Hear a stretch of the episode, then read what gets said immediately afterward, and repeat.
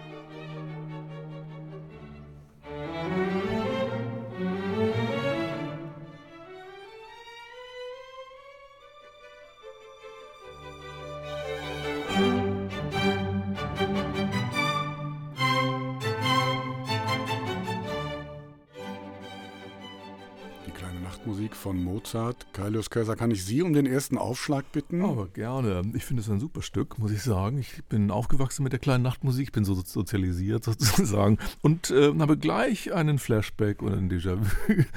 ähm, fühle mich in alte Zeiten äh, zurückversetzt und äh, komme auch gut rein in das Stück, so wie ich das gehört habe. Kaius Kaiser, Kritiker und Moderator bei RBB Kultur. Sie kennen ihn aus seiner Sendung Meine Musik immer am Dienstagmittag. Christine Lemke-Matt da, Kritikerin und Leiterin des Feuilletons bei der Zeit in Hamburg. Und der dritte, Andreas Göbel, Pianist, Kritiker und Redakteur bei RBB Kultur. Die drei wissen nur, kleine Nachtmusik. Mehr nicht, welche Aufnahme, welche Einspielung, welche Interpreten. All das liegt noch im Dunkeln, denn darum geht's. Wir hören in den nächsten zwei Stunden neun verschiedene Aufnahmen der Nachtmusik, immer Satz für Satz, und nur ich weiß, welche Aufnahme gerade aufliegt. Wir wollen hören und diskutieren, und zwar nur darüber, was wir hören, alles weitere im weiteren Verlauf, denn wir sind ja schon mittendrin.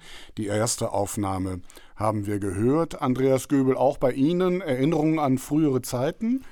Ja, das Stück war irgendwie immer da, aber äh, es hat mich jetzt nicht so besonders äh, berührt oder bewegt. Ich hatte nie das Bedürfnis, irgendwie groß drüber nachzudenken. Insofern ist diese Sendung schon äh, noch etwas Besonderes, obwohl ich auch nicht mehr 20 bin. Also, ähm, tja, äh, irgendwie hat nicht das Stück was bei mir ausgelöst, sondern der Klang, diese Ästhetik hier. Also äh, dieses Gefühl, ja, Kammerorchester, Streichorchester, 10 Kilo vielleicht zu viel, so ein bisschen angestrengt auf gute Laune. Ich fand es ein bisschen pausbäckig, äh, aber auch so ein bisschen glatt. Also es wiederholt sich ja sehr viel darin und ich habe die Stellen eigentlich immer irgendwie gleich gehört. Mozart hat ja nicht viel reingeschrieben, mal ein Forte, mal ein Piano, das ist es auch. Und mehr wird ja auch nicht gemacht. Mir ist es einfach zu glatt und äh, ich habe das Gefühl, in dem Stück steckt mehr drin, als wir hier gehört haben. Über das Stück selber, Frau Lemke-Mattwey, wollen wir nachher noch mal ein bisschen ausführlicher äh, reden. Was haben Sie hier in, der, in dieser Aufnahme gehört? Ich bin da ganz bei Andreas Göbel, muss ich sagen. Also ich hatte so den Eindruck, das ist so eine Passepartout-Aufnahme und äh, das ist so das, was man vielleicht auch meint, in seinem eigenen äh, Kopf zu haben, in seiner eigenen Erinnerung mit sich herumzuschleppen, wenn man sie denn herumschleppt. Ich muss auch sagen, für mich ist das Stück auch irgendwie immer da gewesen und auch immer abwesend gewesen. Insofern ähm, bin ich gespannt auf die, auf unsere heutigen ähm, Ergebnisse. Aber das hatte sowas ähm, so ein bisschen so sehniges, so ein sehniger Streicherklang, so dann doch so hier und da ein kleines Rokokoschößchen, also aber so Rokokoschößchen mit so, was haben die da früher reingetan, so Elfenbeinstangen, damit es irgendwie nicht zu schlapp runterhängt.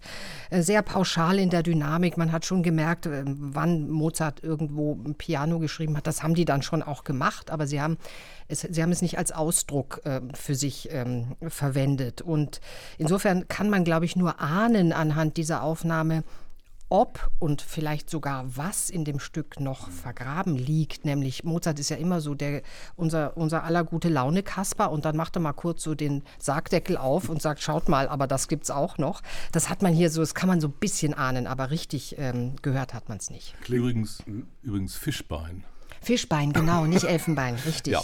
Dankeschön. Ähm, übrigens glaube ich, dass man, äh, je nachdem, wie stark das Déjà-vu ist, was wir hier haben am Tisch, unser Alter berechnen könnte. Dazu äh, später das, mehr. Ja, Andreas Göbel ist das, über 20, das haben wir genau, schon mal mehr gehört. Werden Sie nie das bestätige ich gerne an dieser Stelle. Denn das Stück, also um es nochmal zu differenzieren mit dem Anwesend und Abwesend, ist natürlich irgendwann einfach radikal verschwunden. Von den Spielplänen schon sowieso. Ich werde dem wahrscheinlich in meinem Leben nicht mehr im Konzert begegnen. Sind Sie es denn je ihm begegnet? Ich glaube ja. Ich glaube, ich glaube sogar, nämlich ich nicht. Ich glaube sogar mit Hanan Kur einmal. Das ist aber auch schon 40 Jahre her oder sowas ähnliches, im Konzert des Musikers. Der hat was anderes draus gemacht. Der war das eben nicht zum Beispiel. Oder man begegnet ihm nur parodistisch. Ich bin dem begegnet bei Hans Lieberg, der äh, eine seiner Shows damit aufgemacht hat, dem Musikkabarettisten, äh, der das Publikum, als das reindröhnte, zum Mitklatschen animiert hat und dann, als das abgebrochen hat, sagte, finden Sie das auch immer so schlimm, dieses Mitklatschen? Aber das sagt eher was über die Popularität des Stückes aus, als über die Der gewesen Popularität des Stückes. Also ich glaube, darauf kommt es an. Denn das war früher ein Wunschkonzertklassiker ja. und heute ist, wird es eben deswegen gemieden, als wenn der Teufel das Weihwasser nicht anrühren möchte. Ich, ich merke schon, das Stück beschäftigt Sie sehr. Ja. Ich, ähm, ich frage aber nochmal nach der Aufnahme. Wen haben wir denn da gehört? Also mir scheint es klar zu sein, dass es eine Aufnahme ist, in einer Zeit, aus einer Zeit, wo man das noch mit großem Orchester gewohnt war. Es ist aber kein großes Orchester. Mhm. Es wird aber aufgenommen von der Aufnahmetechnik her, nämlich sehr konsonant, sehr dunkel, als wäre es eine größere Truppe als die, die wir hier hören. Sehr gut, ja. Ähm, das ist ein Kammerorchester, das schon zu artikulieren weiß. Ja. Also das heißt, das hat gelernt, wie man es in der historischen Aufführungspraxis so macht. Es ist aber, glaube ich, ein Orchester auf modernen Instrumenten, also irgendwie so ein Zwitter, wahrscheinlich aus den 80er Jahren. Mhm. Es kommen eigentlich in meinen Augen nur zwei dafür in Frage, nämlich Academy. Orpheus, mhm. Or, Orpheus, wie heißt immer die ausgesprochen werden, I Musici und wahrscheinlich auch die Academy of St. Mhm. Martin in the Fields, wobei ich nicht weiß, wie stark besetzt die waren. Ja, würde ich sagen, Imusici hat noch einen anderen Klang. Ja. Äh, die, das klingt hier sehr viel professioneller, auch von der Qualität her besser. Academy, äh, würde ich auch sagen, hat nicht diese technische mhm. Qualität und dieses ja äh, glattgezogene, ein bisschen hochgezüchtete. Ich, ich wäre auch für Orpheus. Wir sind in den 80er Jahren, genau gesagt 1985. Wir sind in New York und das war das Orpheus Chamber Orchestra mit der kleinen Nachtmusik von Mozart. Ja. Auch untergegangen. Mhm. Passt aber alles zu dem, was Sie eben beschrieben haben. Und wir haben eine erste Aufnahme gehört. Die nächsten zwei Stunden sind noch lang. Gleich die zweite. Música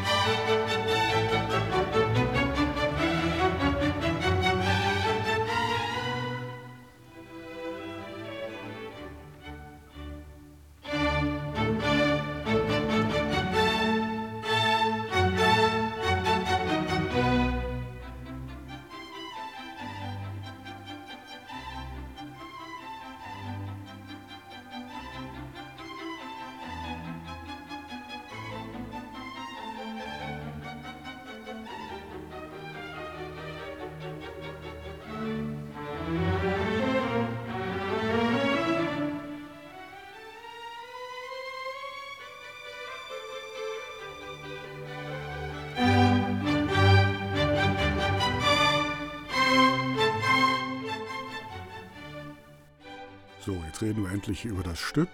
Vorher noch ein kleiner Steckbrief zur Orientierung. Eine kleine Nachtmusik, so schreibt es Mozart in sein Werkverzeichnis und setzt, übersetzt damit die Bezeichnung Serenade gewissermaßen ins Deutsche.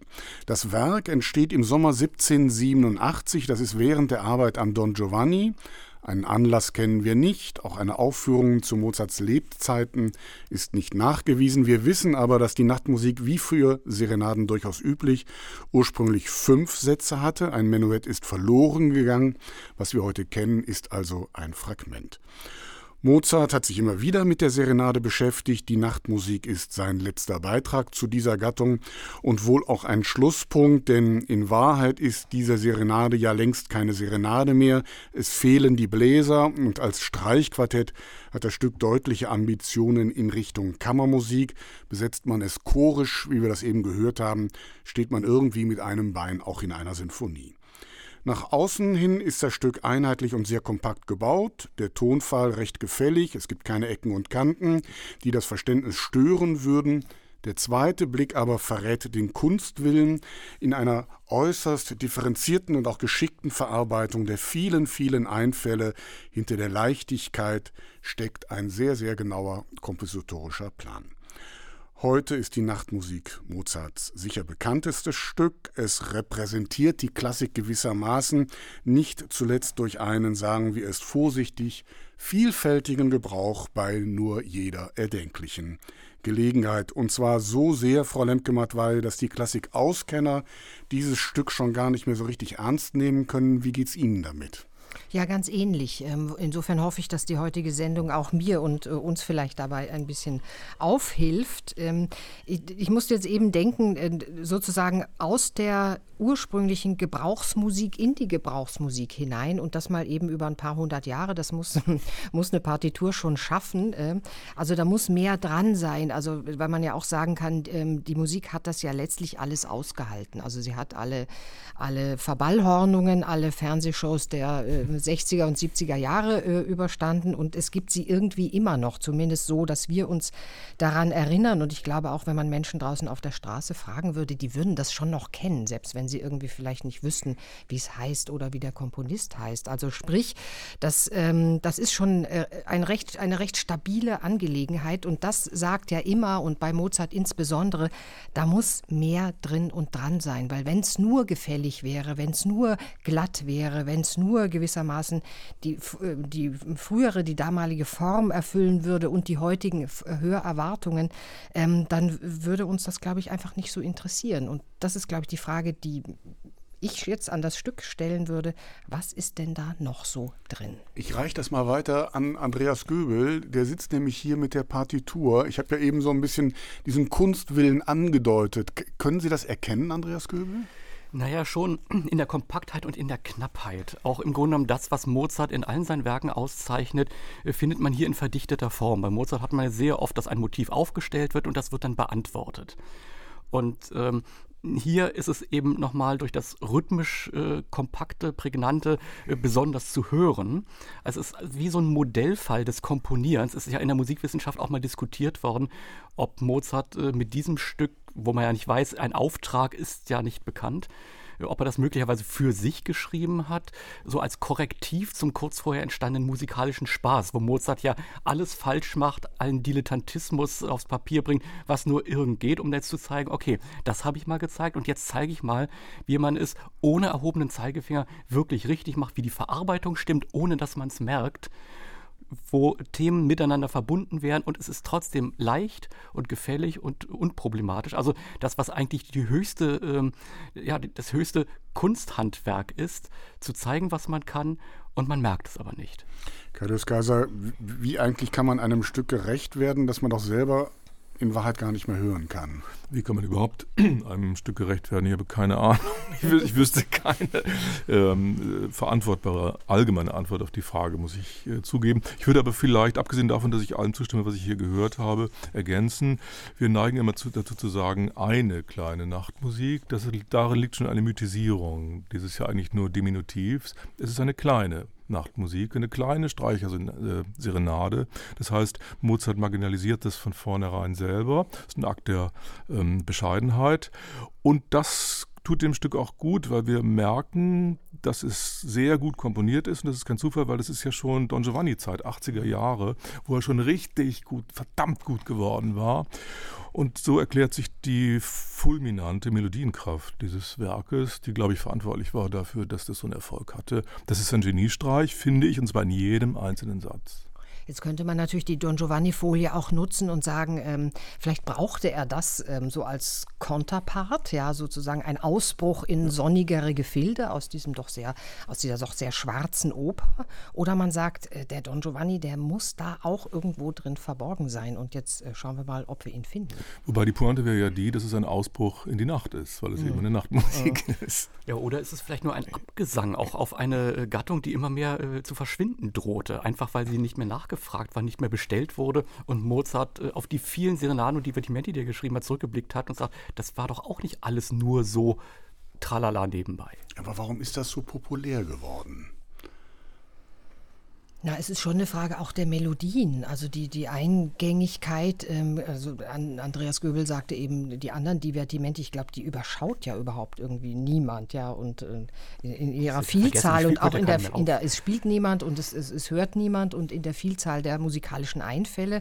Aber das ist, äh, ich kann es gar nicht sagen. Ich glaube, das hat schon mit der Melodie, mit, der, mit dem Rhythmus, mit so einem gewissen Sog, der sich da entwickelt hat, das einfach was zu tun. Außerdem haben wir heute eine Neigung, Eingängigkeit als etwas Billiges Aufzufassen, mhm. weil wir durch den Schlager sozusagen verdorben sind, indem das dort das natürlich das Alleinstellungsmerkmal ist. Das ist aber falsch, ja. Eingängigkeit ist eine hochschwierig zu erreichende Fähigkeit. Und nur Mozart konnte eben äh, ein Motiv entwickeln, ein Dur-Dreiklang, ein Dominant-Septakkord in die andere Richtung, dann kommt wieder ein Motiv, das wird wieder beantwortet, dann kommt es nochmal und dann wird es erst weitergeführt. Also wenn Mozart nur das geschrieben hätte, das wäre wirklich fürs Lehrbuch das, was dann eben auch ja, weitergeführt wurde, wo ein Johannes Brahms ja auch gesagt hat, äh, fang erstmal mit den einfachen Formen an. Wenn du die kannst, dann kannst du große Sinfonien schreiben.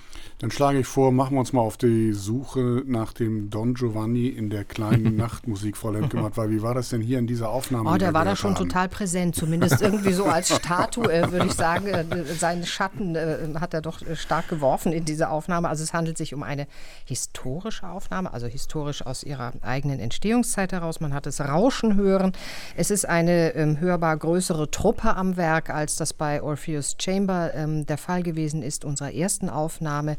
Und es ist natürlich ein ganz anderer Begriff, wenn es überhaupt irgendwie einen Begriff gab, wenn der vorherrschte von die, ähm, zur Frage, was ist denn Mozart? Was ist ein Mozart-Spiel? Oder äh, muss ich mir Gedanken machen über äh, Mozart als, ähm, ja, als ähm, Komponisten, als äh, Nicht-Opernkomponisten.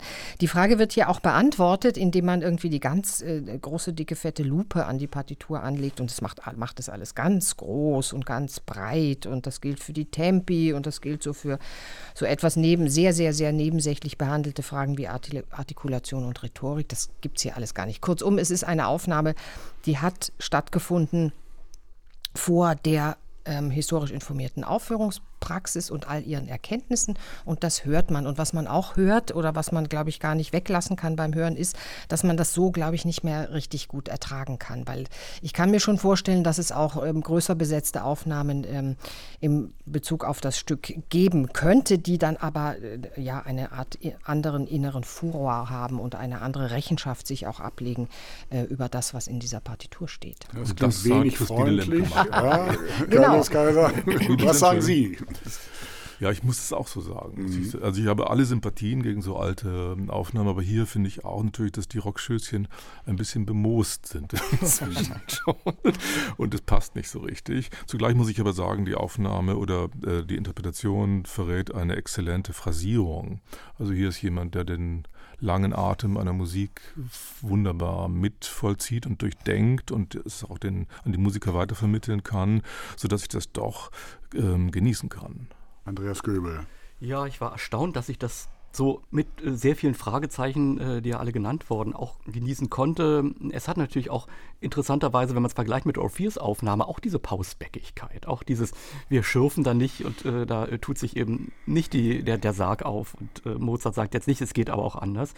Man merkt hier eine gewisse Verdichtung, es schnurrt nicht so ab einen richtigen Ausdruckswillen würde ich da auch nicht sehen. Also man merkt, da ist jemand am Werk, der ganz klar weiß, was er will, aber jetzt hier nicht sagt, äh, ich will das bei dem Werk so und äh, jetzt was anderes, wenn ich jetzt Beethoven mache oder wenn ich Brahms mache, äh, würde ich es jetzt anders machen, sondern äh, das scheint mir schon so eine Gesamtklangvorstellung zu sein, die auf alles irgendwie raufpasst und mhm. die man, egal was da auf dem Pult liegt, auch durchziehen könnte.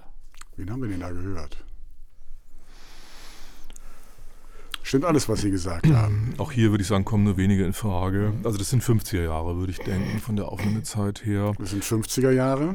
Sind es nicht 50er Jahre? Doch, doch, doch, doch. Ja, okay. Damit fällt zum Beispiel Kempe oder so oder Kalbert schon raus, die es sein könnten. Also es, es dürfte Karajan sein. Mhm. Karajan liegt Hätte ich jetzt auch vermutet. Ja. Und äh, da das ja so gar nicht nach Berliner Philharmoniker klingt. Äh, ah ja? Sondern ja. eher nach äh, etwas, äh, ja, etwas äh, sachlicher, etwas neutraler. Äh, wäre da die andere mhm. Aufnahme aus den früheren 50er, wäre es das Philharmonia-Orchester. Frau Lemke-Matt, weil Sie nicken. Ich hätte auch sofort, ich habe sofort an Karian gedacht, aber über die, über die Truppe habe ich mir noch äh, keine weiteren Gedanken warum, gemacht. Warum haben dachte, Sie sofort an Karian gedacht? Naja, weil das so etwas so diesen, diesen äh, großen Atem der Selbstverständlichkeit mhm. atmet. So, das ist so was an Andreas Göbel eben gesagt hat, mir ist eigentlich egal. Das, sagt mir kurz vorher, was auf dem Pult liegt, ich mache das dann schon. Und ähm, das hat ja seinen Reiz, das hat ja auch eine große Souveränität, aber es kann eben auch so ein bisschen unterbelichtet enden. Mhm. Wir sind im Jahr 1953, das war das Philharmonia Orchestra unter der Leitung von Herbert von Karajan. Die Aufnahmen auf den 50er Jahren gelten gerne als bessere Karajan-Aufnahmen. War das jetzt hier auch so? Nö. Nee, nee. Gut, dann lautet mein Vorschlag, dass wir darunter einen Strich machen und noch einmal den ersten Satz hören aus der kleinen Nachtmusik. bin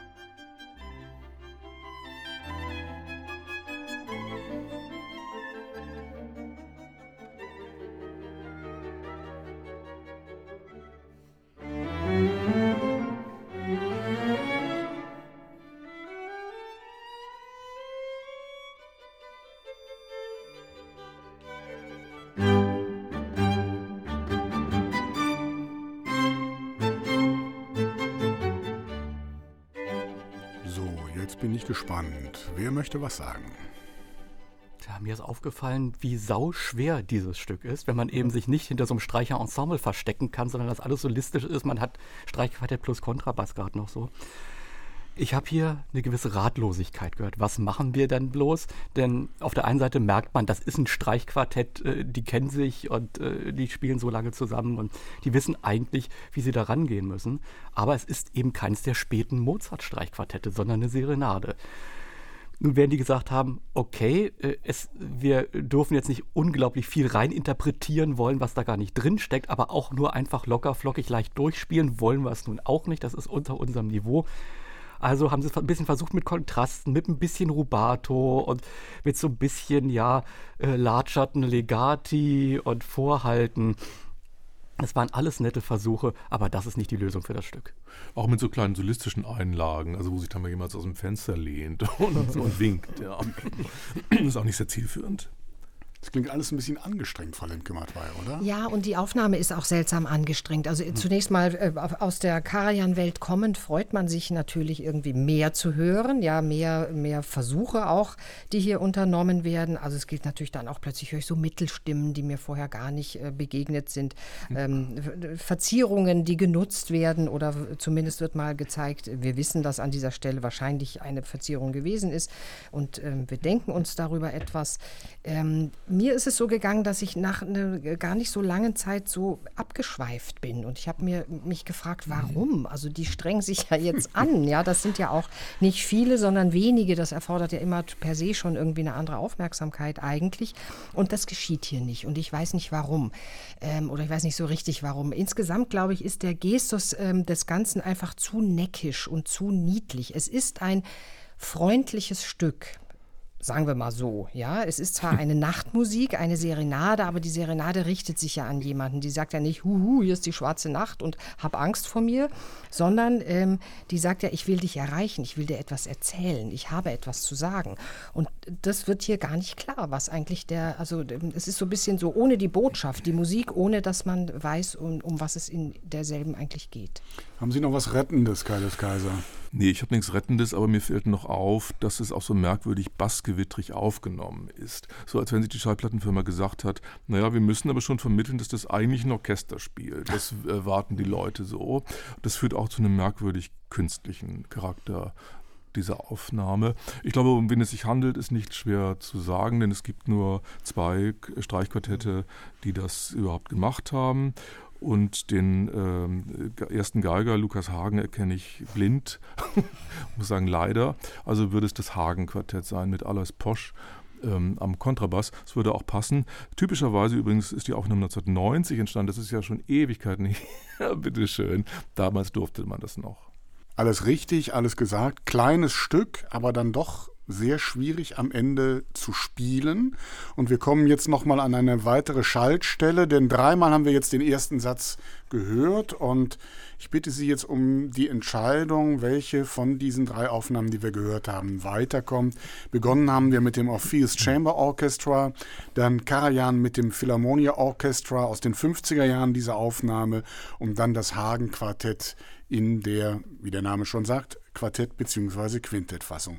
In welcher Aufnahme wollen wir jetzt in die zweite Runde gehen, wo wir dann den zweiten Satz hören wollen? Also ich muss ganz ehrlich sagen, ich hätte gerne drei neue Aufnahmen. Ja, ich. Ja. Das haben mich keine Können wir das nächste Mal zwei mitnehmen? Nein, Sie müssen sich bitte entscheiden. Können wir alle drei mitnehmen? Vielleicht? Nein, so leicht kann ich es Ihnen leider nicht machen.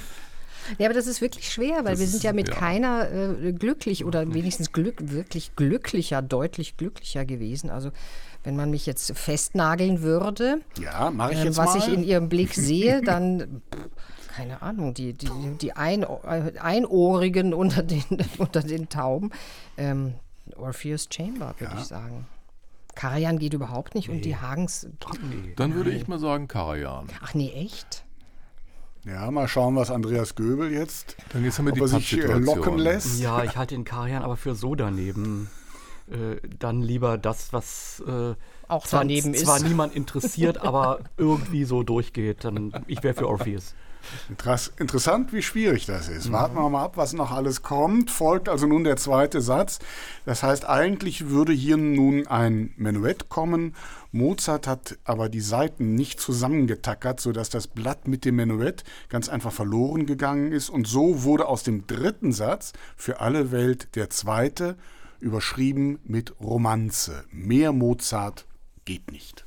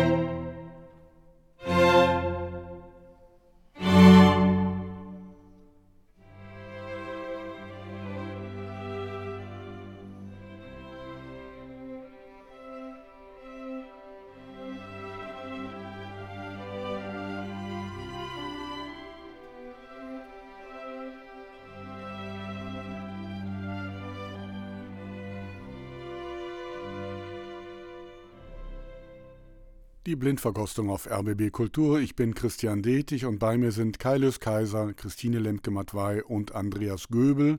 Gemeinsam sind wir auf der Suche nach einer schönen Aufnahme der kleinen Nachtmusik, haben aber noch keine gefunden. Und Andreas Göbel, wenn ich Ihr Kopfschütteln eben richtig gedeutet habe, war die, die wir jetzt gerade gehört haben, es auch nicht. Nee, das war ja auch nicht zu erwarten. Es war ja deutlich zu hören, dass es die war, die wir dann irgendwie doch zähneknirschend mitgenommen haben, weil wir eine mitnehmen mussten, nämlich die mit Morpheus Chamber Orchestra. Also, was denen gelungen ist, muss ich sagen, äh, zweifelsfrei nachzuweisen, dass Mozart der langweiligste Komponist der Welt ist. ähm, was ja schon mal eine Leistung ist. Muss man sagen, das muss man auch durchhalten, aber diese Professionalität haben sie ja auch. Äh, wirklich sechsmal das gleiche Motiv gleich zu spielen. Und im C-Moll-Teil, war das Moll? Weiß ich gar nicht. Nee, habe ich nicht so gehört. Da klingt ja auch alles wirklich genau gleich. Also das hinzubekommen, also jetzt mal im Ernst. Äh, es wäre ja so leicht gewesen, diesen äh, Mega-Anflug von Langeweile ein bisschen abzuschwächen. Da steht zwar Andante drüber, aber es ist ein aller Breve. Und wenn man eben nicht vier Schwerpunkte in den Takt setzt, sondern nur zwei, das hätte schon ein bisschen was geholfen. Das hätte es vielleicht nicht gerettet, aber es hätte in mir nicht diese große Schläfrigkeit ausgelöst. Heute man, würde man Flow dazu sagen, die hier gänzlich fehlt, Frau Lemke-Matwei. Wie haben, was haben Sie gehört? Ich habe auch keinen Flow gehört, nein, sondern äh, ja, das ist halt einfach öde. Ja, das ist öde und das ist auch bräsig und ratlos musiziert. Die können schon ihre Instrumente äh, bedienen, ja. Mich hat das zur Überlegung gebracht, ähm, dass äh, die kleine Nachtmusik so ein Stück ist, ähm, was eigentlich für Amateure äh, ganz gut ist, weil das schaffen die. Das ist technisch ist das ja nicht schwer. Es ist musikalisch schwer, aber technisch ist es in der Regel nicht wirklich schwer.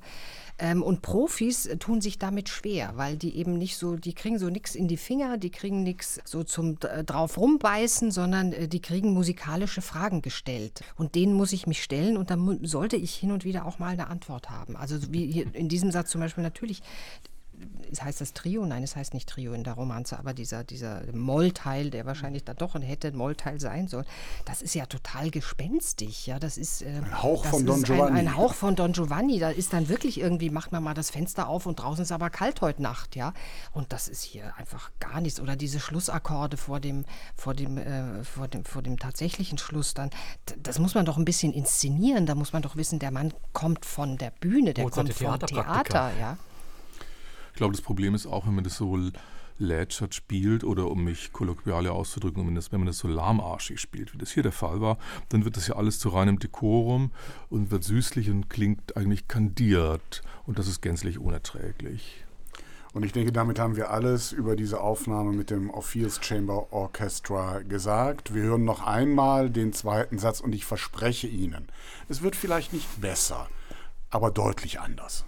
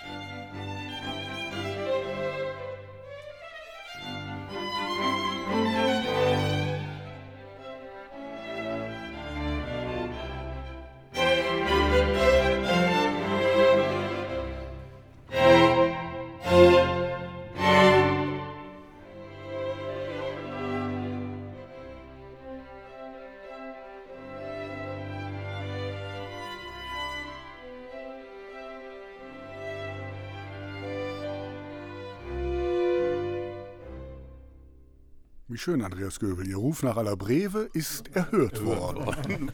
Was können Sie uns sagen? Ja, das kann ich bestätigen. Und es hatte jetzt auch das, was wir bei der anderen Aufnahme vermisst haben, nämlich den Flow. Wenn es jetzt im Dreivierteltakt gestanden hätte, hätte man sogar vom Flow-Walzer sprechen können.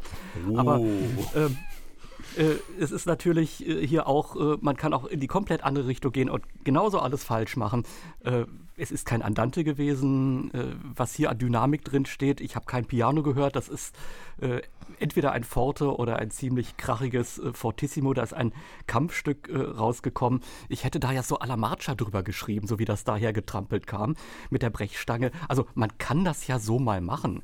Aber äh, man kann es vielleicht auch nur dann so machen, äh, wenn man einen Namen als äh, Provokateur äh, hat. Ähm, naja, Provokateur Reinhard war mal wieder am Werk und bei dem kennt man ja entsprechende Tempi. Ich habe ja gesagt, es wird nicht besser, aber auf jeden Fall anders. Kaius Kaiser, ja, was haben Sie hier, gehört? Es hat sich hier sofort Heiterkeit im Raum Bayard gemacht. Das halte ich für eine Leistung und ich würde das nicht kritisch hier sehen wollen in Bezug auf das Stück, denn das hat eine, eine Originalität das hat einen Mut, das hat einen Witz, das ist dabei vollendet entspannt äh, musiziert. Ähm, ich find, das, fand das super, muss ich sagen. Ich fand das super, also gerade in der Vorwitzigkeit, wie das da ausgeführt wird. Frau Lemke-Matwei? Na, ich glaube, die haben ähm, nicht nur Andreas Göbel, was die, die, die Taktart äh, erhört, sondern auch, ähm, er hat ja vorhin gesagt, Mozart äh, ist, liegt so, läuft zur Gefahr, der langweiligste als der langweiligste Komponist der Welt zu gelten.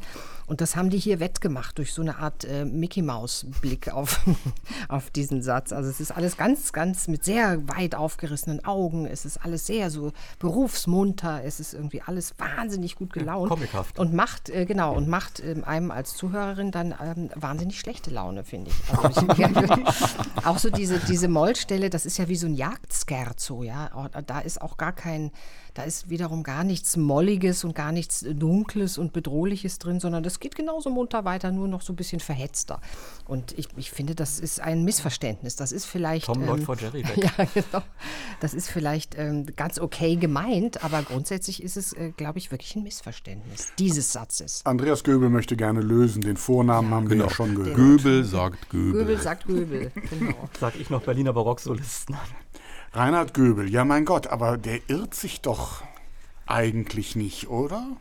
Ich finde das auch nicht geirrt, aber das sind auch ehrlich gesagt hier falsche Parameter von Wahrheit, die man in Interpretationen anlegt. Interpretationen sind nicht wahr, sie sind sinnvoll oder nicht sinnvoll. Für mich hat das Sinn gemacht und auch keine schlechte Laune erzeugt. Herr Göbel. Ja, ähm, naja, schlechte Laune hat das auch nicht äh, erzeugt. Also man, man äh, ich finde das so herrlich daneben. Also manchmal macht es ja auch Spaß, so richtig mal daneben zu spielen. Dann lassen wir es damit bewenden an dieser Stelle, denn ich habe hier noch etwas, über das Sie gleich herfallen können.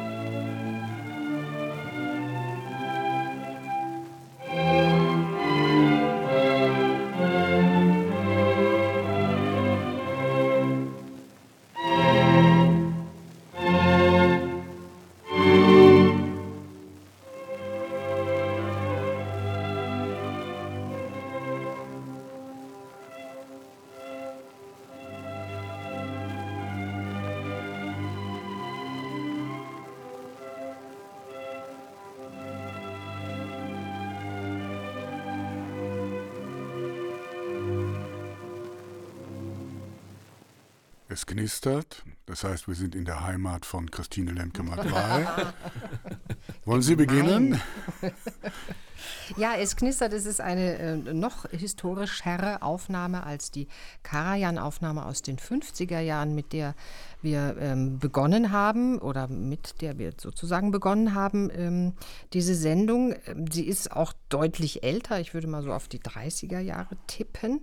Es ist eine sehr nüchterne Angelegenheit. Es ist eine sehr ernste Angelegenheit. Also man ähm, macht sich hier nicht Gedanken, wie kann ich mein Publikum besonders äh, gut unterhalten oder wie äh, äh, begegne ich dem ähm, Klischee, Mozart sei ein langweiliger Komponist gewesen. Diese Gedanken macht man sich alle nicht. Es hat schon fast so stoizistische äh, Qualitäten, das Ganze.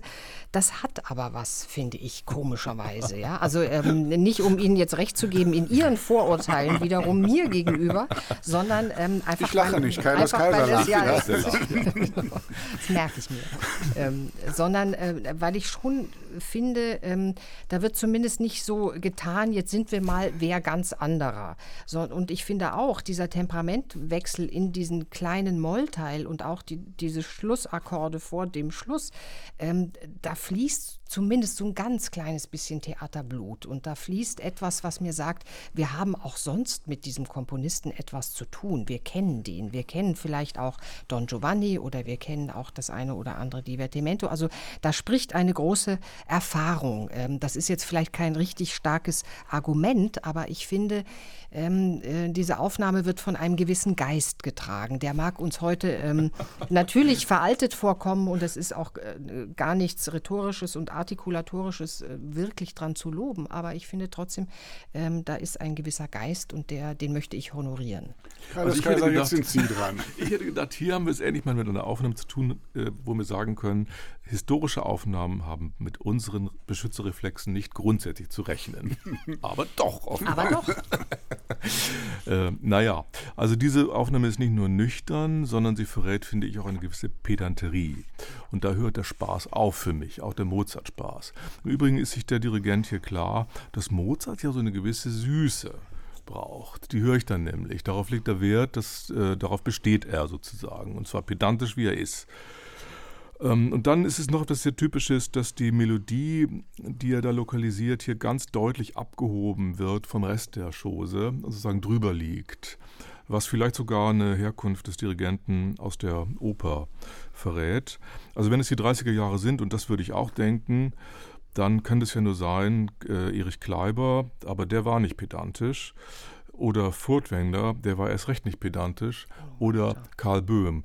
Und der war's. Der und hat das ja ich, erfunden. Der ne? hat das erfunden, sozusagen. Und ich, wenn ich mich recht entsinne, ist da in dieser Box mit den Dresdner Aufnahmen unlängst äh, eine entsprechende Aufnahme erschienen. Ich, ich habe sie nicht auf dem Zettel, aber ich erinnere mich. Das könnte die zum Beispiel sein. Wollen wir erstmal abwarten, was Andreas Göbel zu dieser Aufnahme sagt. Ja, ich gehe gerne noch mal einen Schritt zurück, denn Sie, Christian Dietrich, hatten vorher gesagt, Sie würden uns noch eine präsentieren, über die wir herfallen könnten. Und als die losging, dachte ich, ja, na klar, genau, äh, kalkuliert. Und fühlte mich so ähm, an den äh, Film The Whale erinnert, wo Brandon Fraser so einen 300-Kilo-Mann äh, spielt, der sich nur noch äh, auf dem Sofa irgendwie äh, seiner Existenz äh, sicher sein kann. Aber dann habe ich plötzlich angefangen hinzuhören und habe in der Aufnahme etwas gehört, äh, was wir so noch nie gehört haben. Und zwar nur das Beispiel dieser C-Moll-Teil. Mit dem hatten wir bei den anderen beiden Aufnahmen echte Probleme. Und hier ist etwas, was tatsächlich das rechtfertigt. Das Tempo wird etwas angezogen und ich hatte wirklich das Gefühl, da rennt einer so ein bisschen in Panik weg. Der fühlt sich gejagt. Und es hatte etwas Unheimliches. Und das zeigt mir auch, Christine Lemke-Matwei hat es erwähnt, eben so ein bisschen die Dramatik, die Mozart-Dramatik, die man hier auch spürt. Und deswegen bedeutet es, herfallen nein, denn ich muss diese Aufnahme ernst nehmen, auch wenn sie von der Ästhetik her natürlich in der Zeit angesiedelt ist, äh, wo sie angesiedelt ist. Aber das kann man ja auch ernst nehmen. Bei mir ist beim Hören ähm, der Gedanke gekommen, dass das ja zu einer Zeit entstanden ist, als dieses Stück noch nicht so ein Superhit war. Jedenfalls nicht bekannt aus Funk und Fernsehen und nicht so durch die Mangel gedreht, wie wir das heute wahrnehmen. Hört man das eigentlich? Ich habe das nicht verstanden. Hört man was? Dass es zu einer Zeit entstanden ist, als es noch nicht so ein super, super Klassik-Hit war. Also meines Wissens ist das äh, Stück schon im 19. Jahrhundert sehr populär geworden. Insofern wäre das nicht eingelöst, sondern das war damals schon ein Hit. Das hieße ja, man müsste sonst gegen das, äh, das Vernütztsein des Stückes anspielen oder Ja. würde das wollen. Ich weiß Das nicht, ob man sowas nicht. hören kann. Ja. Mhm. Ich würde sagen, hier wurde Mozart dirigiert, wie äh, immer Mozart dirigiert wurde von diesem Wie man Dirigenten. Also das ich kann mir das recht geben, das ist, ist die Böhm-Ästhetik und äh, ähm, der wird das dirigiert haben, wie er, weiß ich, eine späte Mozart-Symphonie auch dirigiert hat. Ja. Sie haben alles richtig gesagt. Ähm, Wir sind 1938, wir sind in Dresden, wir sind in der Semperoper. Gottes Karl. Böhm, damals 44 Jahre alt. Es gehört doch zu den großen Mozart-Dirigenten. Gehörte, Oder? bitteschön. Das kann man deutlich sagen. Gehörte zu den Großen. Das ist aber überholt. Auch Das was ist schon seine späteren Taten betrifft im Übrigen. Ja. Bitte? Also auch, auch was die ja, späteren genau. Taten Also, betrifft. was alles betrifft. Und zwar nicht aus politischen Gründen. Das ist schon durch Colin Davis überholt worden. Und das ist besser als die viel, viel später entstanden. Da hat er es noch mal mit den Wienern gemacht. Die geht nur überhaupt nicht. Es bleibt dabei, es wird immer nur anders, aber nicht besser. Dreimal haben wir die Romanze, den zweiten Satz gehört, folgt also nun das Menuett und es folgt die Frage an Sie, welche Aufnahme kommt weiter und wieder ist es sehr, sehr schwer. Nicht anders als in der Runde davor. Wir haben gehört die Berliner Barocksolisten mit Reinhard Göbel, Staatskapelle Dresden unter Böhm, eben zum Schluss, und das Orpheus Chamber Orchestra. Ich bin für Göbel. Göbel liegt, Ich bin noch immer für niemanden letztlich so Ja, ja, ich habe ja gesagt, es Ja. wird schwierig. Ja. Andreas Göbel, was, wo schlägt Ihr Herz? Ja, also mh, ich mache es von der Stimmung abhängig. Ich hätte es gerne ein bisschen lustiger. Und äh, das bringt mir die Möglichkeit, auch zu sagen, ich bin auch für Göbel. Göbel sagt Göbel. Und äh, dann muss ich ja gar nichts mehr sagen, weil Nein. das ist eh wurscht. E. Folgt Menuett.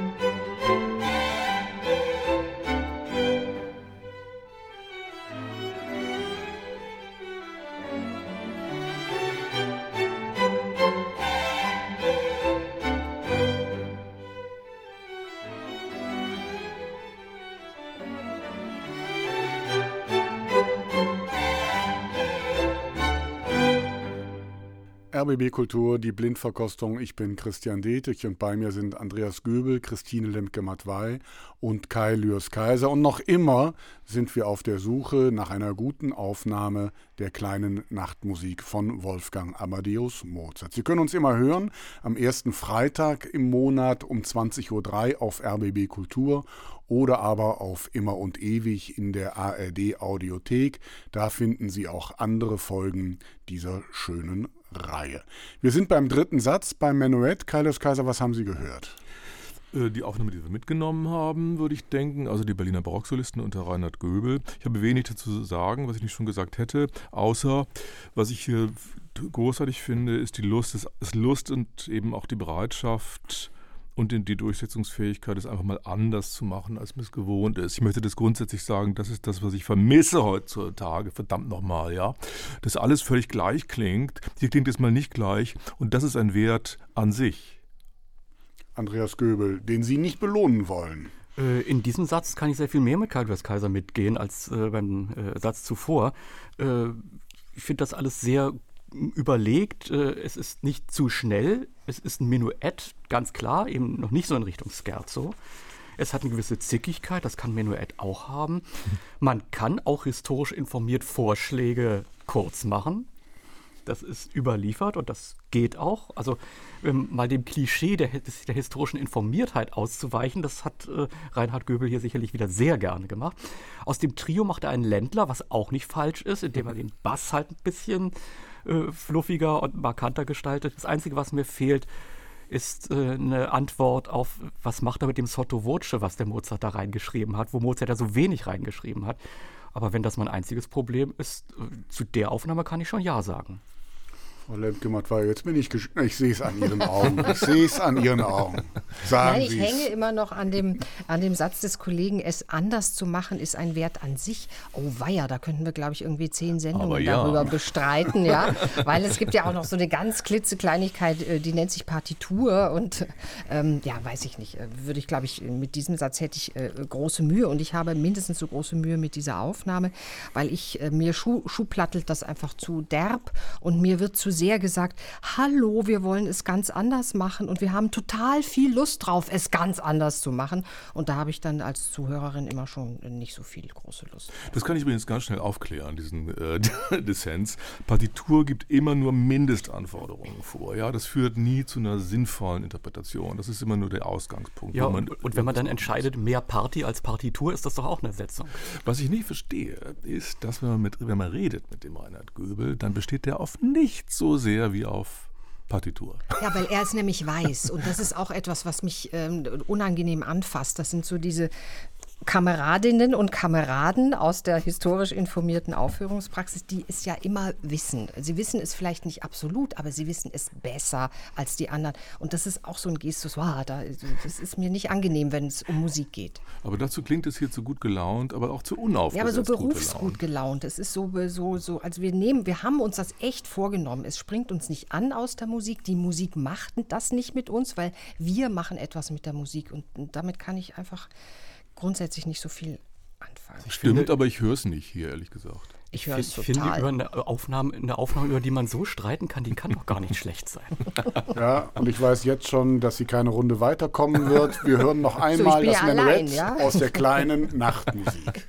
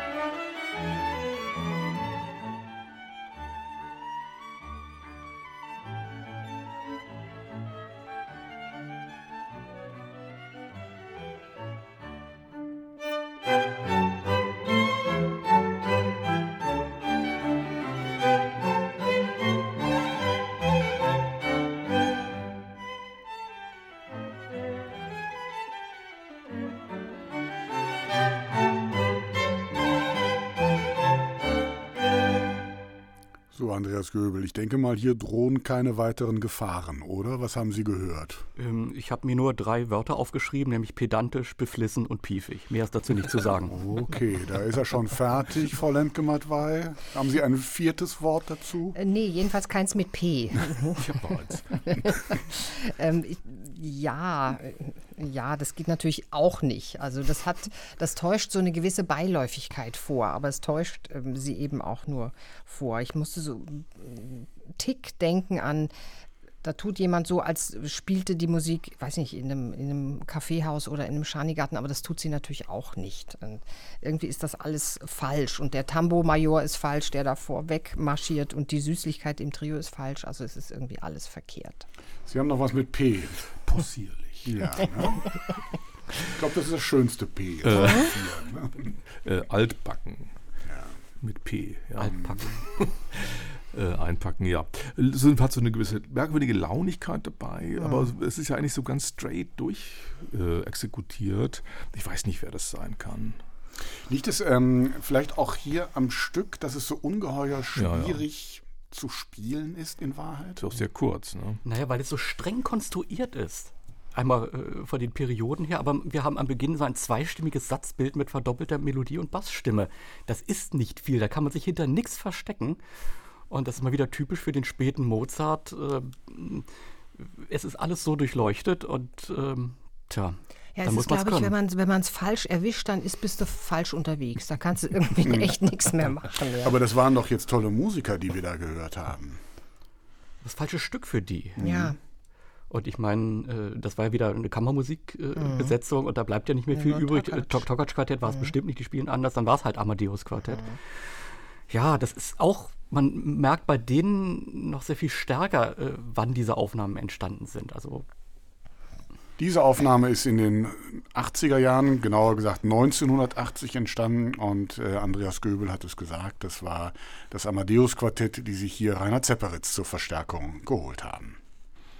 Ja, wir kommen nicht weiter, ne? Nee. Wir kommen nicht weiter. Haben wir das schon erklärt, warum das so schwer ist mit dem Stück? Das sollten wir vielleicht nochmal irgendwann machen, ne?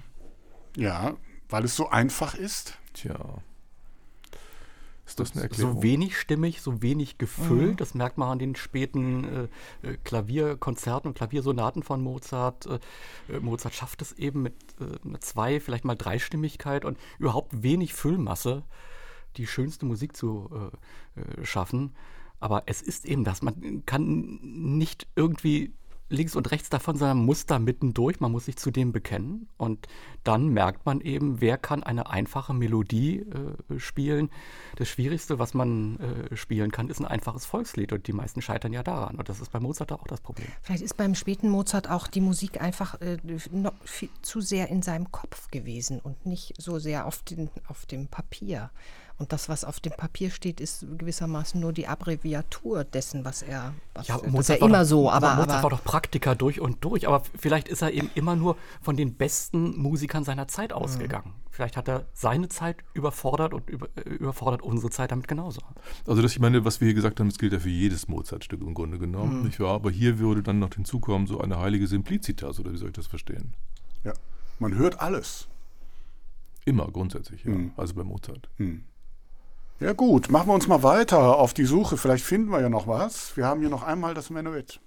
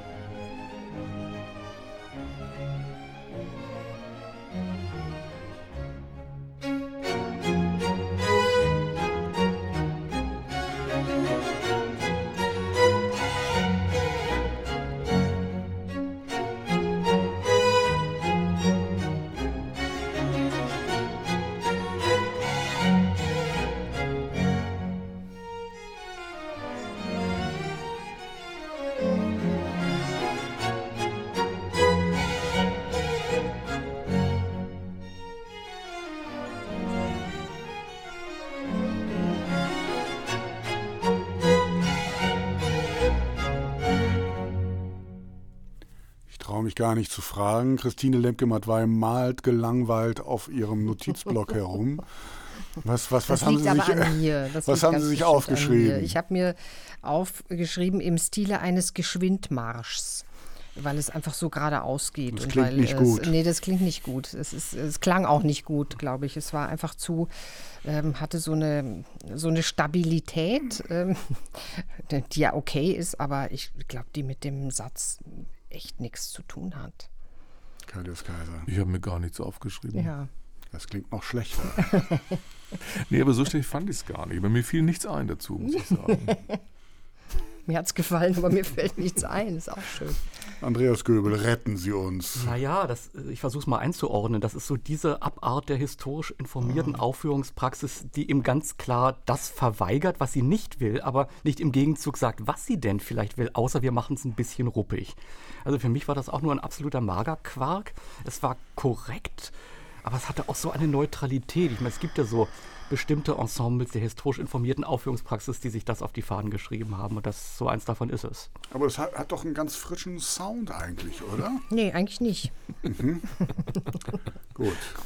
Eher Ich eine- sehe schon. Eher eine Verbissenheit. Und da ist dann das, was man manchmal auch hat, eben so eine Besserwisserei. Äh, Wir wissen ja, dass wir auf der richtigen Seite stehen. Also und das reicht schon. Es gibt ja überhaupt keine Aufnahmen. Also, Also- von also den großen Meistern. Ich sehe hier nur das English Concert. Also na, Concerto Köln könnte man, aber, aber okay, die okay. klingen Und anders. Ackermus, ja, Äh, richtig, Und ja. äh, La Petite Bande könnte man noch haben. Und ich meine, Concentus Musicus Wien unter Harnoncourt äh, ist, ist ja eine, eine wichtige äh, Größe, aber die waren war ja das Die nicht. waren das Nein. nicht. Nein. Aber hätte es einen Unterschied gemacht, nach dem, was Sie sagen? Wahrscheinlich nicht. Ne? Na, wollen, wollen wir doch mal hoffen. Wir geben ja nun die Hoffnung nicht auf hier. Natürlich macht es einen Unterschied. Wer möchte lösen? Herr Göbel, wollen wir uns festlegen? Ja, Kaius Kaiser hat es ja auch schon erwähnt, English Concert und äh, leider immer dann auch nicht mehr unter Pinnock, sondern unter Andrew Mancy, der eigentlich nur noch ein verkleinerter Pinnock ist. Und, ja. Aus dem Jahre. Andrew Mancy ist eigentlich so der Otto Walkes der alten Musik. Also so hippelig, aber umso fester klingt oftmals das, was er macht. Ja, seltsam, also nicht wahr? Ja, Ja. ja, und der war leider nie ein guter Musiker. 2003, als der Geiger Andrew Mancy dieses Ensemble von Trevor Pinnock gerade übernommen hatte. Also, dreimal haben wir jetzt mit wenig Glück das Menuett gehört. Wir kommen in die letzte Runde, letzte Chance, möchte man fast sagen. Die Zielgerade und ich hoffe sehr, dass jetzt endlich was dabei ist. Wir hören das Rondo zum Schluss und ich bitte um Antwort auf die zugegebenermaßen schwierige Frage, welche Aufnahme kommt weiter? Wir haben gehört die Berliner Barocksolisten mit Reinhard Göbel, wir haben gehört das Amadeus Quartett und jetzt zum Schluss The English Concert mit Andrew Mancy. Ich umarme meine Kollegen und sage Reinhard Göbel. Reinhard Göbel. Also, es geht doch. Geht doch. Mensch, stell dich doch nicht so an. Herr Göbel, Ja, gar nichts mehr zu sagen. Göbel fühlt sich von Lemke Matwei umarmt und stimmt zu. wunderbar. Dann sind wir damit also schon mal einen wichtigen Schritt weiter. Folgt also jetzt der vierte Satz, das Rondo, leicht elegant Mozart.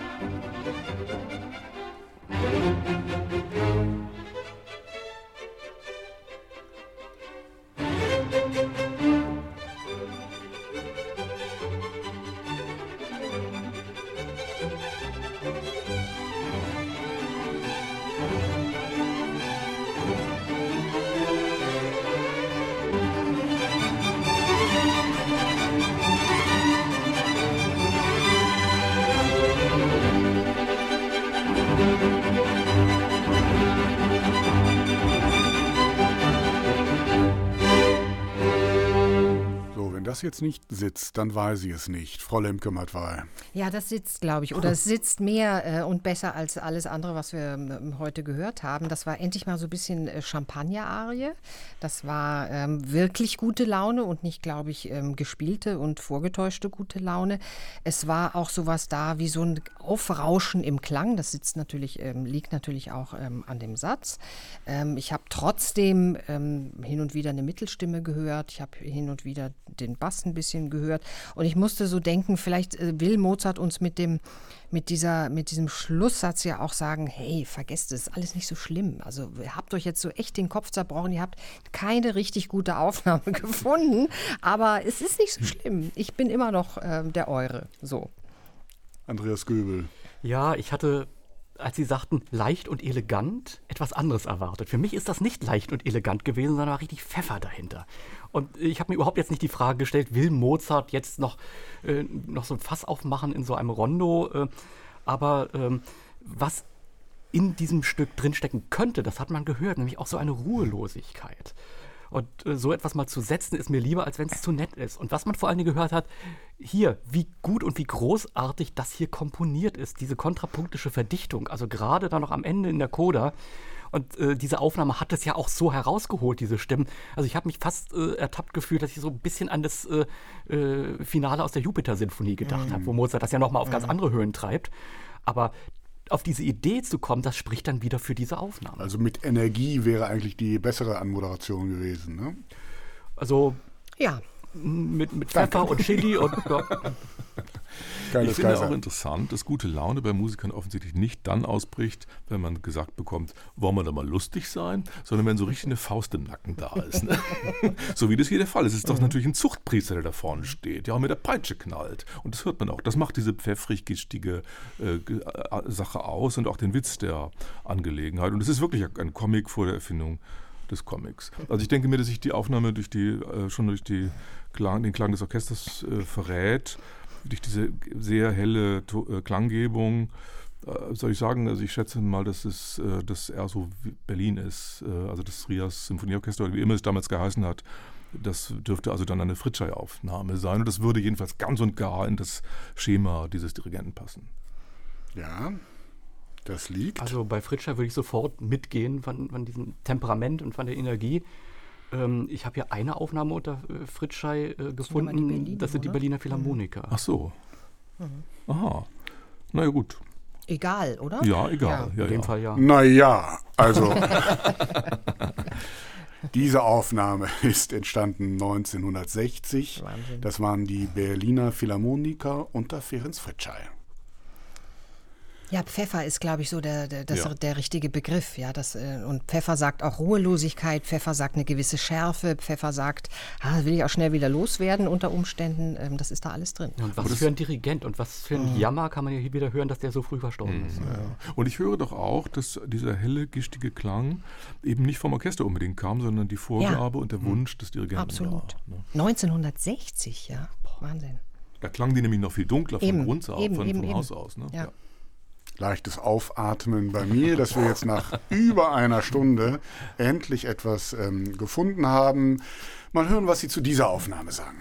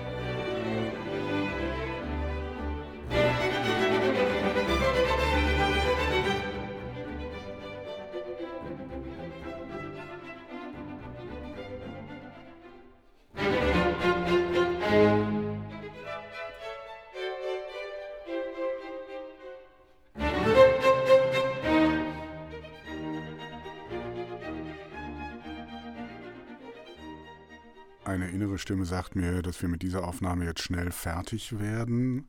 Wer möchte etwas sagen? Fertig sind. Ja, das ist die Reinhard Göbel-Aufnahme, die wir mitgenommen haben. Ich habe mich so kurz gefragt, Andreas Göbel, was steht denn da über dieser äh, melodieführenden Geigenfigur? Ähm, sind das Portamenti oder sind das irgendwie Punkte? Jedenfalls äh, macht Göbel es anders ähm, als das, was wir eben bei äh, Fritschei gehört haben. Da steht gar nichts drüber. Gut geantwortet. Also ich würde übrigens hervorheben wollen, dass im Längsschnitt der Aufnahme das Ganze weit vielschichtiger ist und damit transparenter, als das wir das wir davor in der von uns so gelobten Fritschei-Aufnahme hatten. Mich stört hier nur auch, ich meine, ich kann die Ablehnung, die die Göbel-Aufnahme hier allgemein anscheinend findet, nicht so richtig teilen. Mich stört aber hier auch, dass die Geigen klingen, als wenn Mäuse pfeifen. Das gefällt mir nicht. Ich hatte so nachgedacht, äh, es wäre so, als wenn Karajan und Abado gemeinsam gesagt hätten, wir machen mal einen auf historische Aufführungspraxis und äh, setzen unser Legatissimo ein. Äh, aber nicht um im positiven Sinne, sondern um aller Welt mal zu zeigen, dass das es sind furchtbar auch die Musiker, ja. Mhm. Eben. Frau Lemkematt war es entlassen, sie muss nichts mehr sagen. Wir kommen zur letzten Aufnahme der kleinen Nachtmusik heute. Was fehlt denn jetzt noch? Die Harnoncourt. Die Akademie für alte Musik. Ja. Und die Academy of Ancient Music, Hogwood. Hogwood. Ich hätte auch gerne mal Gidon Kremer oder sowas gehört, warum nicht? Ach, nö. Ostrobotnian Chamber Orchestra, die hätte ich gerne. Ja, weil? Na, das sind, ist eigentlich so, ich weiß jetzt nicht, und, unter ähm, Aramo, Sakari Oramo gibt es eine Aufnahme, aber die sind so schon ähm, hardcore drauf. Die okay. sind so krawallig drauf.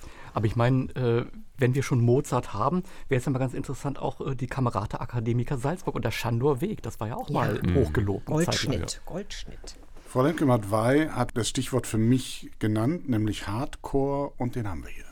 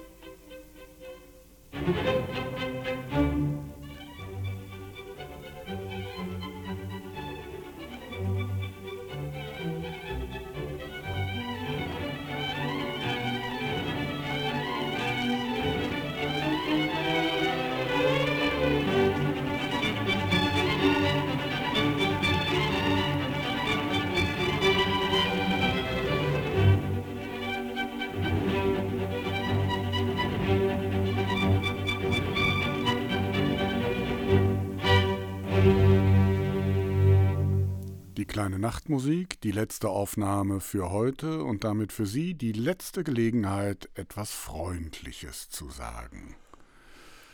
Wer möchte beginnen? Ich bin gezwungen worden hinzuhören, weil hier, ich habe den Eindruck, das ist das erste Mal, dass jemand nicht vor Beginn oder beim sich beschäftigen, beim Vorbereiten nachgedacht hat, wie will ich es denn machen? Mhm, ja. Sondern äh, es ist aus einer Natürlichkeit heraus, aus einer subjektiv empfundenen Natürlichkeit heraus. Äh, es ist ein Kunstwerk, dem ich mich nähere und ich nähere mich ihm eben nicht als derjenige, der am Pult äh, das Bestmögliche rausholen will oder irgendeine Interpretation will, sondern äh, ich möchte in die Musik eindringen und die Musik gewissermaßen nachzeichnen, nachkomponieren. Man merkt es, und da verrät sich auch die Aufnahme, an halt diesen Temporückung, an den ja gewissermaßen der Postmalerschule äh, ja, geschulten Dramatik. Äh, und hier geht es wirklich auf Leben und Tod. Das ist jetzt nicht, äh, wir machen hier äh, ein freundliches Stück oder wir geben mal ein bisschen Pfeffer bei oder aus so einer Grundernsthaftigkeit, wie es bei Karl Böhm war, sondern Musik ist Musik. Und wenn ich mich entscheide, so ein Stück anzusetzen, dann kann ich nicht unter dem zurückbleiben. Andreas Göbel weiß schon, wer da dirigiert hat. Warten wir noch mal für einen Moment. Frau Lemke-Mattwey, was haben Sie gehört? Also ähm, so diese ganz hohe, große Existenzialität habe ich, glaube ich, nicht gehört. Aber was ich schon auch gehört habe, ist, ähm, dass, das dass da etwas entstanden ist. Also das ist nicht gleich so, äh, sitzt auf Schiene und fährt los, sondern äh, da wird, ähm, das wird aus der Musik herausgezogen, was dann auch die Energie und die Dynamik des äh, Musizierens ausmacht. Und das ist ähm, per se, glaube ich, erstmal gut. Ich habe auch ähnlich wie bei Fritschei, aber nochmal ganz anders, so einen gewissen Pfeffer, so ein Wühlen äh, in, in, der Materie gehört. Es war eine historische Aufnahme, das habe ich auch gehört. Ähm, ja, so dieses Entstehen lassen, wobei ich mir nicht sicher bin, ob dieses Stück dafür der richtige Anlass ist, etwas entstehen zu lassen, weil man hat so wenig, man hat so wenig zwischen den Zähnen zu beißen, du hast so wenig Noten, du hast so mhm. wenig Zeit letztlich. Ich meine, dass wir hinhören müssen, ja sozusagen der Worst Case für uns, der hier eingetreten ist. Ähm, aber ich muss auch sagen, ich stimme mit den Kollegen überein. Ähm, das, ist, das hat nichts Mechanisches hier, was wir da hören das, das lebt alles. Also ich kann es nicht mysteriöser sagen. Es fällt mir eigentlich hauptsächlich das Wort, das ominöse Wort Musikalität ein, ja. Aber das ist ja Wahnsinn. Hier steht ein Genie am Pult. Das, das kann sich an, das kann ich nicht anders sagen. Es steht ein Genie am Pult, ohne auf sich zu bestehen und ohne den Leuten vorzugeben, wie sie es machen sollen. Und prompt wird was draus. Das ist natürlich ganz anders und ich bin durcheinander gebracht in allem, was wir vorher gesagt haben durch diese Aufnahme, weil da plötzlich Probleme, die wir hatten, gar nicht zu sehen sind, gar nicht auftreten. Ja. Es kommen vielleicht andere Probleme äh, auf und der, die Person, die da dirigiert, kümmert sich nicht um die anderen Probleme. Das ist auch eine völlig richtig, vollkommen richtige Einstellung. Großartige Aufnahme. Andreas Göbel, Sie lösen. Ja, es kann kein anderer gewesen sein als Wilhelm Furtwängler und das ist die Aufnahme aus den 30ern mit den Berliner Philharmonikern. Genauer gesagt aus dem Jahr 1936. Aber das ist doch jetzt schrecklich. Das ist doch also jetzt bei, bei aller Herzenswärme, die der Name bei mir sowieso auslöst. Aber, aber wenn das jetzt unser heutiger Befund ja. ist, also wir sind ja, also durch alle Waschgänge der historisch informierten Aufführungspraxis gegangen bis zum heutigen Tag, also bis ins Jahr 2021 immerhin mit Reinhard Göbel und wir sind atmen äh, zum anderthalbten Mal auf, das halbe Mal war vielleicht Fritschei, äh, wenn Wilhelm Furtwängler am Pult steht. Das ist doch, ähm, das ist doch irre. Übrigens klingt die Aufnahme ja für 36 formidabel, ist ja unglaublich. Mhm. Die andere war von 38, glaube ich, oder so, ne? Die ja. klang ja un unendlich viel schlechter. Ja. Ja, ja.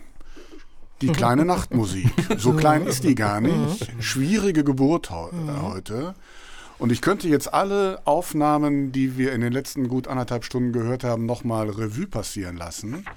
Das würde aber große Langeweile äh, auslösen und wäre auch nutzlos, denn wenn wir jetzt zum Schluss das ganze Werk noch einmal hören wollen, dann begrenzt es sich ja auf zwei Namen, nämlich Ferenc Fritschall und Furtwängler. Ja, schlimm, dass es so ist, aber es ja. ist so, ja. Für wen entscheiden Sie sich denn von den beiden? Also ich würde so ähm, gerne ähm, alibi halber so ein bisschen mehr an unsere äh, Lebenszeit heranrücken, wenigstens ähm, numerisch, rechnerisch und auch so von der, von der Frische, von der Pfeffrigkeit, vom Temperament her. Ähm, würde ich doch für Fritschei plädieren wollen. Ich würde nicht für Fritschei plädieren, äh, plädieren, weil das ja doch etwas präjudiziert wirkt. Das heißt, die Versuchsanordnung ist klar, die er setzt, und dann ist auch klar, wie der, wie der, wie der Hase läuft. Das ist bei Furtwängler überhaupt nicht der Fall, deswegen wäre ich für Furtwängler. Andreas Göbel. Ja, da wir ja immer sagen, wir wollen hier die beste oder die von uns als die beste empfundene Aufnahme äh, aller Vorgestellten hier wählen, komme ich an Furtwängler nicht vorbei, weil sie ähm, ja, uns ja nochmal auf eine ganz eigene, neue Weise ja, das Werk vor Ohren geführt hat und Dinge drin hatte, die wir bei allen anderen vermisst haben. Ich würde fast sagen, ich wünschte, es wäre anders. Aber ich hätte ein schlechtes Gewissen mir selbst gegenüber, wenn ich nicht Furtwängler wählen würde. Kann ich jetzt an dieser Stelle vielleicht mal festhalten, dass ich immer hier so als die Gralshüterin de, de, der Alten, der Ältesten irgendwie gelte und äh, die beiden Herren mich hiermit überstimmt haben? Ach, deswegen waren Sie schon notiert, Fräulein Kümmertal. Nein, ich, wie gesagt, ich war schon, wäre schon auch sehr äh, gerne bei Fritschei gewesen. Ja, den Don Giovanni in der kleinen Nachtmusik haben wir nicht gefunden. Einen schönen Reigen von guten Aufnahmen auch nicht. Wir hören zum Schluss die kleine Nachtmusik von Wolfgang Amadeus Mozart. Es spielen die Berliner Philharmoniker unter Wilhelm Furtwängler. Musik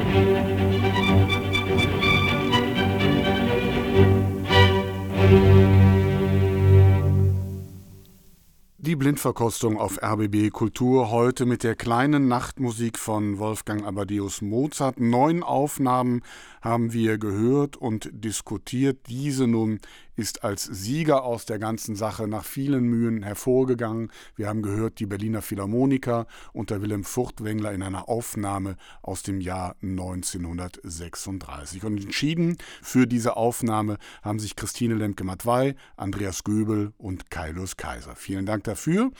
Ich bin Christian Detig und bedanke mich für Ihr Interesse. Wenn Sie mehr wollen, kein Problem. Sie finden uns in der ARD Audiothek. Diese Folge zum Nachhören und noch viel mehr. Frische Ware gibt es immer am ersten Freitag im Monat um 20.03 Uhr auf RBB Kultur. Wo immer Sie uns hören, eine schöne Zeit.